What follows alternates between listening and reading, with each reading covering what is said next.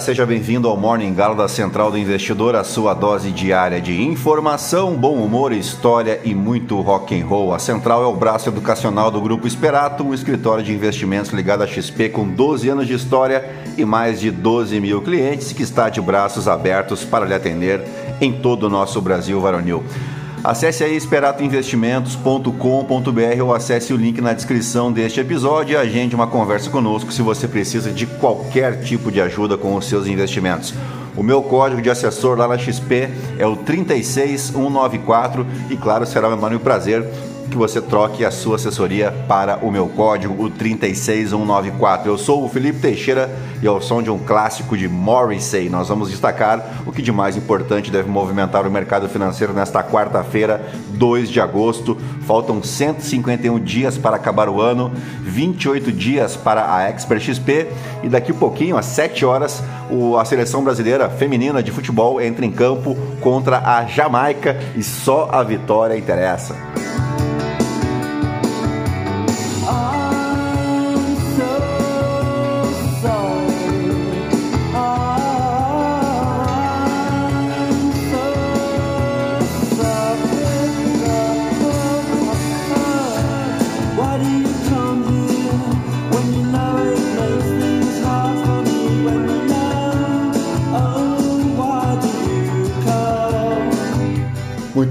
São 6 horas e 10 minutos, 14 graus aqui em Itapema. Hoje é Dia Nacional da Natação. Isso porque em um 2 de agosto de 1952, Tetsuo Okamoto conquistava a primeira medalha olímpica brasileira na natação, um bronze nos 1500 metros. Exatamente 30 anos depois, em um 2 de agosto de 1982, Ricardo Prado ganhava a medalha de ouro nos 400 metros medley no Mundial de Guayaquil. De 52 a 2016, 52 foi em Helsinki, a Olimpíada, e 2016 aqui no Rio de Janeiro. Foram 15 medalhas conquistadas por brasileiros na natação, com destaque para a medalha de ouro de César Cielo em 2000, né, na Olimpíada de Sydney. Também é Dia Nacional dos Rosa Cruzes, o Rosacronismo é um grupo místico e filosófico espalhado por todo o planeta que tem como objetivo ensinar os membros sobre os mistérios do mundo e sobre si próprios.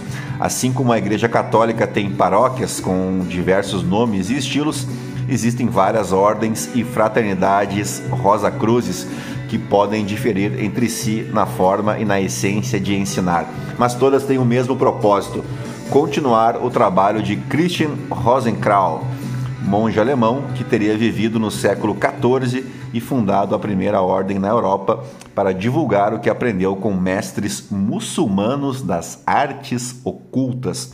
A antiga e mística Ordem Rosa Cruz uma das maiores do mundo, afirma que as práticas oferecem benefícios desde o nível físico, com técnicas específicas para reduzir o estresse e ampliar processos de cura, até os níveis mentais e espirituais, com técnicas que despertam a consciência objetiva, o subconsciente e a relação de cada ser com o todo. Que bonito, né? E aí, tu entendeu?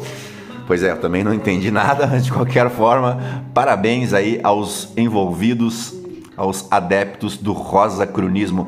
Também é aniversário da cidade de Morada Nova, no Ceará, da cidade de Prado, na Bahia, e de Coari, no estado do Amazonas.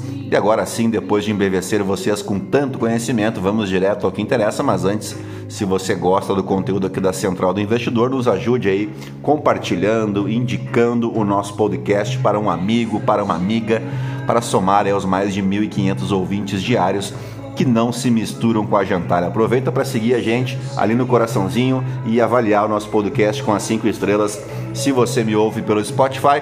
E você pode me seguir também lá no Instagram, no Felipe underline ST. F-I-L-I-P-E underline S-T. S de sapo, T de Teresa. É isso aí, gentalha, gentalha, gentalha. Ao som de Ryan Horn, vamos operar. Muito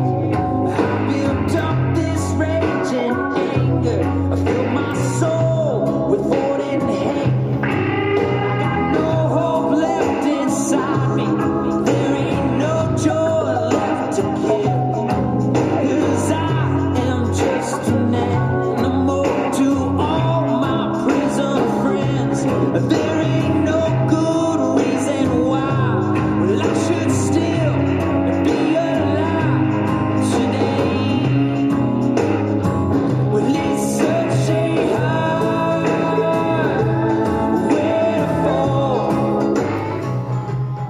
bem, deu zebra, hein? As ações asiáticas encerraram a quarta-feira com baixas generalizadas, mesmo caminho apontado para os futuros em Wall Street, enquanto os investidores avaliam, sabe o que? O surpreendente rebaixamento da nota de crédito soberano dos Estados Unidos pela Fitch Ratings. É, meu amigo, pau que dá em Chico, dá em Francisco. Até então, as atenções estavam voltadas para a continuidade da temporada de balanços, além dos dados de emprego nos Estados Unidos, o payroll que sai na sexta-feira e a decisão sobre as taxas de juros no Reino Unido, que acontece amanhã. As ações de serviços financeiros e mineração lideraram as perdas na Europa, enquanto os contratos futuros do S&P 500 e do Nasdaq caem mais de 0,5%. As ações asiáticas caminharam para a maior queda em mais de quatro meses com destaque negativo para os papéis ligados ao setor de tecnologia. A reação às notícias da FIT foi mais calma no mercado de títulos e também no dólar. Os rendimentos permaneceram estáveis, enquanto o, o indicador de força do dólar, o, o Bloomberg Dollar Spot Index, avançou 0,1% os investidores disseram que o rebaixamento para AA+, vindo de uma nota de AAA, não deve prejudicar o status de alto nível dos ativos americanos no longo prazo, citando a falta de alternativas e também o sólido crescimento da economia. Cabe lembrar de um evento semelhante ocorrido em 2011, só que dessa vez havia sido a S&P Global Ratings que havia removido a classificação mais alta para os Estados Unidos após uma crise também envolvendo o teto da dívida. Bueno, por aqui o deputado Cláudio Cajado, relator do marco fiscal na Câmara dos Deputados, anunciou nesta terça-feira que finalizou o novo parecer para o texto que foi enviado pelo Senado. A proposta passou por alterações e agora aguarda análise dos deputados, embora não haja uma data definida para essa análise ocorrer. Cajado afirmou que agora só aguarda a convocação do presidente da Casa Baixa, né, da Câmara dos Deputados, o também deputado Arthur Lira, para apresentar o relatório aos líderes partidários e, na sequência, votar o marco fiscal novamente na Câmara. Mas ele não deu detalhes sobre o parecer. Abre aspas, é só chamar que eu vou, disse a jornalistas. Dito isso, vamos às principais manchetes dos portais de notícia no Brasil e no mundo, ao som de Santana e Maná.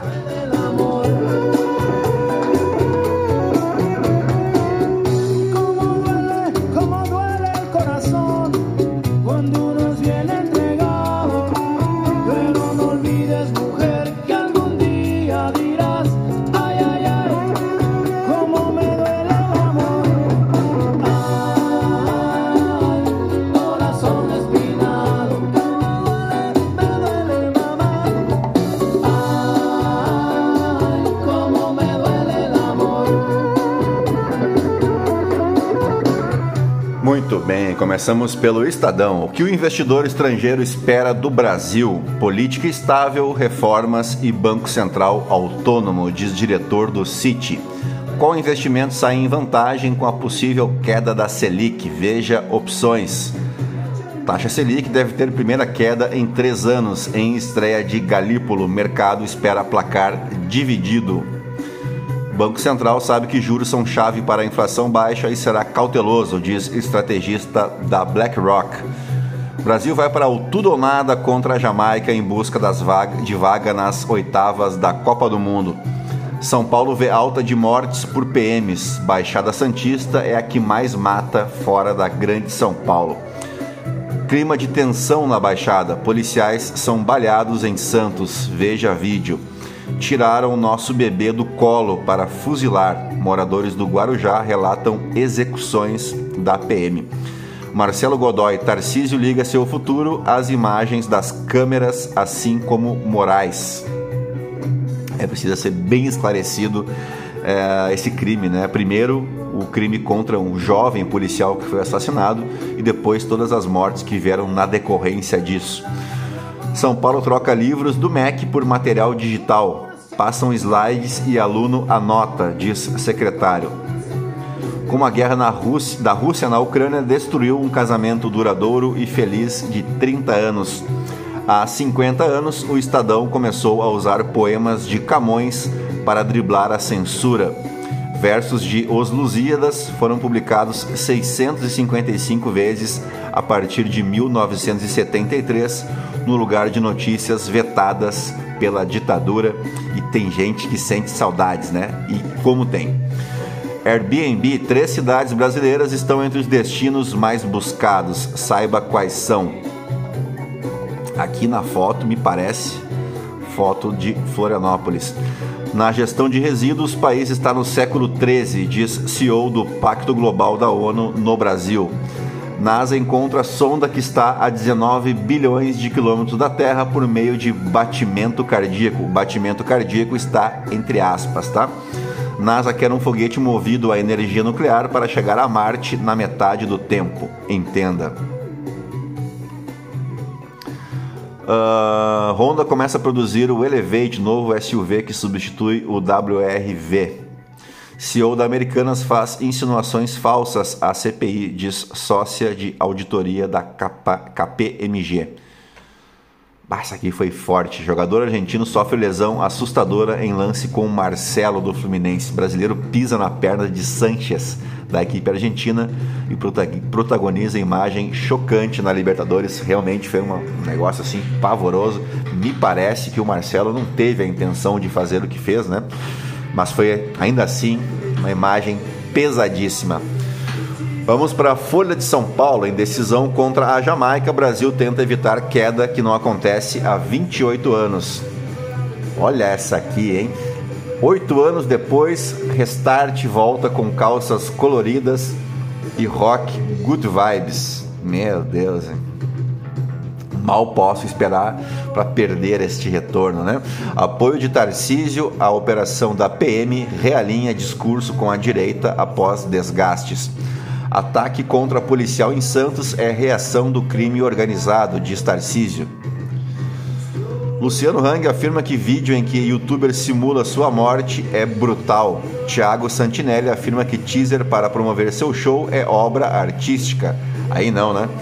Amizade com Lula e críticas a Lava Jato podem ser entraves a Zanin no STF. Zema quer mudar a Constituição de Minas para facilitar a aprovação de seus projetos na Assembleia. O governo estadual concentrará esforços para vender Semig e Copasa. Após polêmica sobre IBGE, aliados defendem que Lula indique Manteiga para o BID. Inquérito militar vê indícios de transgressão em sargento que cantou hino com golpistas. Investigação descarta crime. Sargento diz ter agido por ordem para acalmar invasores. que beleza, né? Uh, vamos para o valor econômico. Só rindo, né? Valor inovação. Suzano salta 14 posições em ranking e é a empresa mais inovadora do país. Vice-líder Petrobras mira a transição energética. Quinta, VEG acelera para ser disruptiva. Aqui é a posição nos rankings, tá? Oitavo, Boticário põe cliente na criação. Itaú Unibanco é o mais inovador entre os bancos. Sanepar é a mais inovadora em infraestrutura. Vamos para o Globo. Vera Magalhães, Lula enquadra a Petrobras. Hélio Gaspari, a lição chinesa para o Brasil. Zeina Latif, na economia, o caminho é mais difícil do que parece. Marta Batalha, Suzy, Falcon e as Verdades no bom filme da Barbie. Quem é Rebecca Spencer, a goleira que não deixou passar um gol na Copa. Mulheres em campo e nas arquibancadas, a torcida brasileira na Austrália. Indiciamento de G. Dias ao fim da CPI é inevitável, avaliam governo e oposição. CPI do golpe, ONS aponta 22 desligamentos de rede por ataques após eleição. Mãe da filha de Carlos Bolsonaro, imposto nos Estados Unidos, engrossa, engrossa lista de nomeações de Tarcísio de Freitas. Especialistas reagem à classificação da psicanálise e acupuntura com pseudociência, como pseudociências. Aliados do ex-presidente não pagaram multas por infrações na pandemia.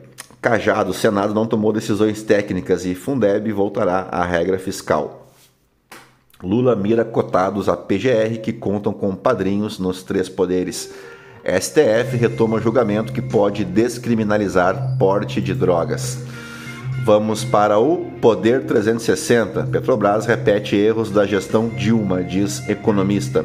Gilmar Mendes recebe Lula, Janja e Zanin para jantar. Ah, que gentalha, né? Cajado conclui novo, novo parecer do marco fiscal e aguarda aval de Lira. Na XP, ministro saudita defende parcerias com o Brasil. Emendas podem frear modernização do auxílio alimentação. Antes de sair, Rosa Weber deve pautar marco temporal, drogas e aborto. Vamos para o portal Metrópolis. Mortes no Guarujá. Tarcísio adota tom linha dura e se reaproxima do bolsonarismo. O governador fez defesa enfática da operação que já matou 14 pessoas no litoral e agrada bolsonaristas que estavam insatisfeitos com sua postura. O Brasil enfrenta a Jamaica em mata-mata antecipado da Copa do Mundo.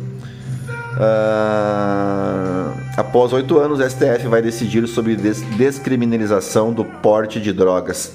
Ex-genro de Lula faz lobby em Brasília e voa em jatinho da FAB. Que beleza! No mercado, 59% creem que Selic vai cair 0,25 ponto percentual nesta quarta-feira. Marcos Doval recebe negativa de Aras em pedidos sobre o STF. Falando em gentalha, né? Esse aqui se supera, né? Que gentalha que foram eleger lá no Espírito Santo, hein? Que vergonha, né? Vamos pro The New York Times.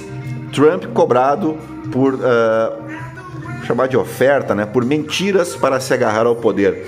A acusação detalha mentiras desestabilizadoras sobre a votação de 2020. Uh, ah, é o mesmo destaque aqui no The Washington Post. Deixa eu só ver aqui se carrega direitinho a notícia. Mentiras de Trump alimentaram tumulto de 6 de janeiro, diz conselheiro especial. No Financial Times, Trump é indiciado por tentativa sem precedentes de anular eleições nos Estados Unidos. É, é o óbvio ululante, né? Claro que o Trump foi o grande mandante daquela palhaçada que aconteceu nos Estados Unidos, assim como o Brasil inteiro sabe quem é o mandante da palhaçada que aconteceu em Brasília em 6 de janeiro. Né? É só uma questão de que alguns não querem admitir, mas está muito evidente quem é o maior beneficiário daquela papagaiada na sede dos Três Poderes em Brasília. Bom, dito isso, vamos para os aniversariantes do dia. O 2 de agosto marca o nascimento de Frédéric Auguste Bartholdi, escultor francês, que era maçom, inclusive, conhecido principalmente por ter sido o autor da Estátua da Liberdade, presente da França aos Estados Unidos, situada na entrada do Porto de Nova York, assim como o do Leão de Belfort, construído para celebrar a resistência da cidade de Belfort durante o cerco que durou de 1870 a 1871, durante a Guerra Franco-Prussiana. O 2 de agosto marca também o aniversário da morte de Luiz Gonzaga, o Gonzagão, que também era maçom, tá? Uh, ele também era conhecido como o Rei do Baião, claro, né? E foi considerado uma das mais completas, importantes e criativas figuras da música popular brasileira.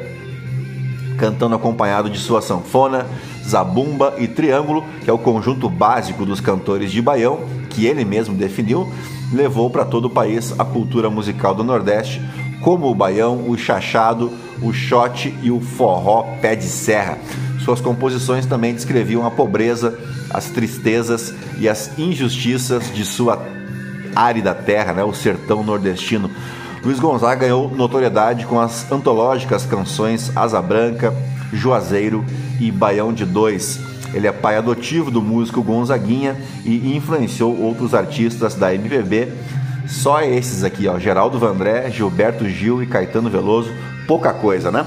Nos fatos históricos, vamos para o ano de 338 antes de Cristo. Um exército macedônio liderado por meu xará Filipe II derrotava as forças combinadas de Atenas e Tebas na batalha de Queroneia, garantindo a hegemonia macedônica na Grécia e no Egeu o Felipe II, que era pai do Alexandre o Grande, né? E esse aí dispensa comentários. Avançamos agora uns mil anos aqui, vamos para 1939, quando Albert Einstein e Leo Szilard escreviam uma carta a Franklin Roosevelt aconselhando-o a iniciar o projeto Manhattan para desenvolver uma arma nuclear. Já no ano de 1990, o Iraque invadia o Kuwait e posteriormente né, essa invasão levaria à Guerra do Golfo. O contexto da invasão do Kuwait remonta a acontecimentos da década de 80 relacionados com a Guerra Irã-Iraque.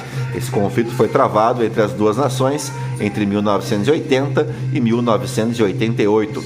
E o ataque do Iraque ao Irã fazia parte dos interesses internacionais que usaram o Iraque como instrumento para barrar o avanço da Revolução Islâmica que havia acontecido no Irã em 1979. Só que, durante essa guerra, os iraquianos tiveram apoio, sabe de quem? Dos Estados Unidos da América e também da Arábia Saudita e do Kuwait. Né? Estes emprestaram grandes volumes de dinheiro ao país governado já por Saddam Hussein. Esse amplo apoio internacional impediu que os iraquianos fossem derrotados e a guerra foi encerrada em um status de empate. Acontece que mais para frente a economia iraquiana estava em crise e era necessário aumentar a arrecadação do país. A maior fonte de renda do Iraque era a venda de petróleo, porém o valor do barril era considerado baixo pelo governo iraquiano. Eis que em janeiro de 1990 o barril de petróleo era vendido a 21 dólares. Em meados do mesmo ano era vendido já a 11 dólares, um negócio meio inimaginável nos tempos de hoje, né? O governo iraquiano acusava o governo do Kuwait de ser o grande responsável pela redução no valor do barril por vender e extrair petróleo acima das cotas estabelecidas pela OPEP. Além disso, o governo do Iraque acusava o Kuwait de extrair petróleo de poços muito próximos da fronteira entre os dois países. No entanto, no entanto mesmo, o fator que causou profunda irritação em Saddam Hussein em relação ao Kuwait foi o fato de que os kuwaitianos passaram a cobrar a devolução dos empréstimos cedidos durante os anos da guerra Irã-Iraque. E o Saddam considerava isso inaceitável, pois julgava que o esforço do Iraque na guerra contra o Irã também havia servido aos interesses do Kuwait. Tendo em vista esses fatores, Saddam Hussein desenvolveu um discurso hostil em relação ao Kuwait. O ditador iraquiano defendia a ideia de que a pequena nação vizinha era historicamente território iraquiano e que deveria ser a 19ª província do Iraque. A invasão do Kuwait foi iniciada a partir de 2 de agosto de 1990. Então percebam que todo ditadorzinho adora jogar a culpa nos outros, né? Sempre é o outro o causador dos problemas. A Guerra do Golfo foi um conflito que aconteceu entre os Estados Unidos, liderando as forças internacionais, contra o Iraque no começo de 1991. O ataque americano foi consequência da invasão do Kuwait pelo exército iraquiano em 1990. Essa guerra ficou internacionalmente conhecida por causa das imagens do conflito que foram transmitidas em tempo real pela cadeia televisiva dos Estados Unidos e essa foi a primeira vez em que isso aconteceu e alguns canais de TV, como a CNN, por exemplo, se destacaram muito nesse período. Dito isso, fechamos o nosso Morning Galo desta quarta-feira, 2 de agosto, agradecendo a tua paciência e a tua audiência e vamos lá gravar o Morning Call em vídeo, tá bom? Um grande abraço aí para todos vocês, tenham um bom dia, bons negócios Fique na companhia de The Winery Dogs eu volto amanhã. Tchau, fui.